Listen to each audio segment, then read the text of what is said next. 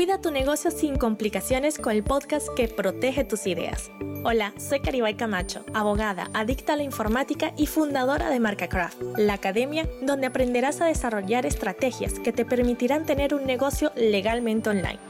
En cada episodio te diré lo que tu emprendimiento necesita para que defiendas su mayor tesoro, la marca, sin palabras engorrosas ni frases en legales. Si vendes tus productos o servicios en Internet, este es tu lugar. Hablemos de segmentar. Y quizás en este momento estés pensando, ay, Caribay se va a pasar al mundo del marketing, va a dejar de hablar de legalidad, de... No, no, no, no, no. Nada de eso.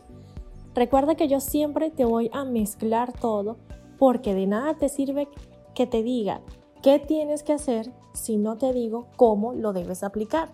Y yo lo que quiero es precisamente eso, que sepas cómo debes aplicar la ley, que no sea un monstruo de dos cabezas. Así que vayamos a la palabra y a la acción del día de hoy. Segmentar y por qué es tan importante dentro del email marketing. Fíjate, siempre MailChimp, eh, sí o sí, te va a decir que coloques en su pie de página, en su pie del correo electrónico, es decir, en la parte de abajo, de abajo, al final de todo el correo electrónico, ciertas cosas obligatorias. Y una de esas cosas obligatorias suele ser aquello de eh, que la persona se dé de baja, punto final. Y después un mensaje que diga, estás aquí porque. ¿Qué pasa o cuál es el problema aquí? Que muchas veces lo que hacemos es configurar esto por defecto y lo dejamos en, estás aquí porque te has suscrito a la newsletter desde mi página web. Perfecto. Pero ¿qué pasa? Que hay ciertos correos y hay ciertas automatizaciones que tú puedes incluir utilizando la función de suscriptor, pero realmente que se trata de clientes o de posibles clientes. Te voy a poner un caso. Imagínate que hay ciertas preguntas que te hacen muchísimo y esto no importa si vendas servicios o vendas productos, es igualito. Resulta que todas las, personas te preguntan siempre si se puede personalizar el producto que vendes y cómo es ese proceso de personalización, el costo, absolutamente todo. Perfecto, tú les dices que sí, pero ¿qué pasa? Que tú ves que esa respuesta como que no termina de convertir, ¿verdad? Entonces viene alguien de estrategia de email marketing y te dice, oye, ¿qué te parece si tú ese formulario le agregas un correo electrónico y le dices a las personas, mira, esto es para yo mandarte la respuesta a tu buzón? Porque a mí me ha pasado muchísimo y seguro que a ti también te ha pasado. Si es así, dímelo en Instagram en arroba que ese es como mi WhatsApp. ¿Qué es lo que suele pasar? Yo a veces estoy en una tienda porque necesito un producto determinado quiero hacer una pregunta, me fui a la parte de preguntas frecuentes, sí, voy al formulario tal, pero sinceramente en ese momento me llamaron, este, tuve que hacer algo, estaba en el metro y salí y claro, tuve que guardar el teléfono, etcétera, etcétera, etcétera, el millón de cosas que puede suceder. Y ahí se quedó tu respuesta nula, nadie la vio, o sea, el, el cliente potencial que tenías no lo vio yo después resulta que encontré una tienda, estaba caminando, me lo compré ahí y chapón. Perfecto. Pero es un cliente que de una u otra manera quizás perdiste.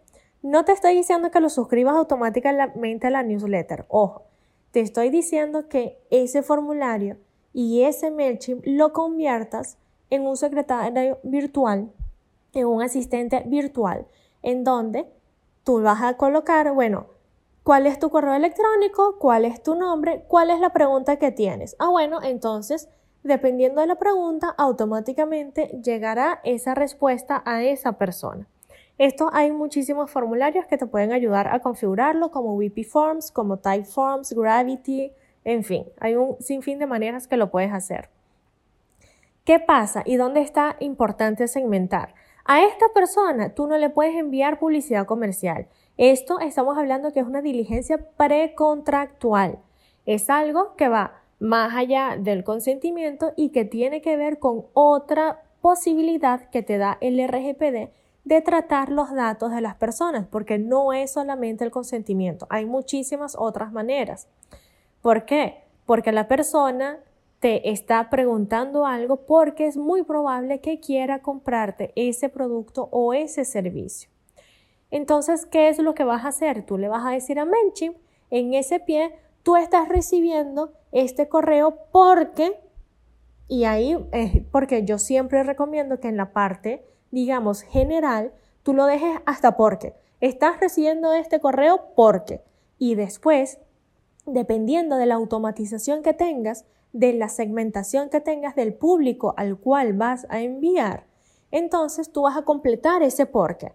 Vas a colocar el código que tiene que ser para todos los pies de email que tienes y además le vas a decir esa razón, porque me hiciste una pregunta en mi página web para el servicio o el producto que vendo.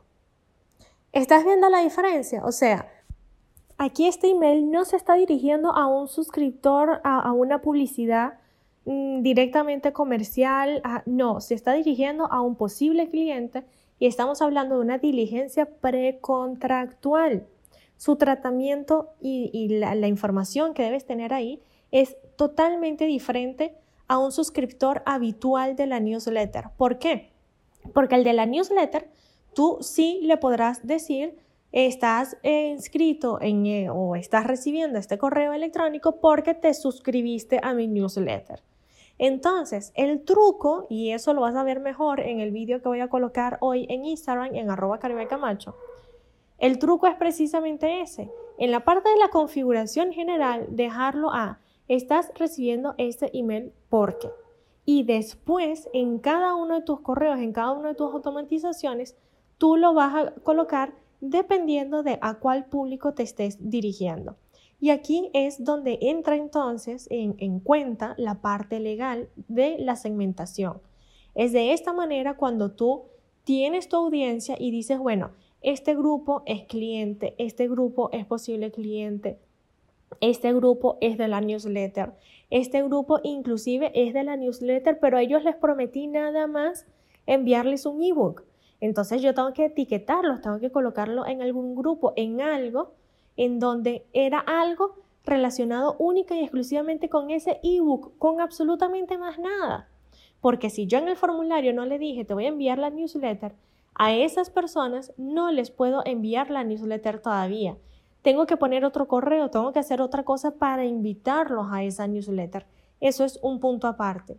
Pero fíjate que a través de la segmentación yo voy a poder cumplir muchísimo mejor mi, eh, mi trabajo, mi negocio y voy a poder hacerlo de forma más legal. Vamos te voy a poner otro ejemplo.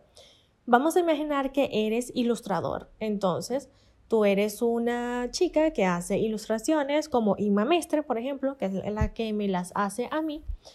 Y entonces compraste una ilustración determinada, ¿no? Eh, compraste, por ejemplo, su Plan Tracker, que es la última libreta que hizo, su producto físico.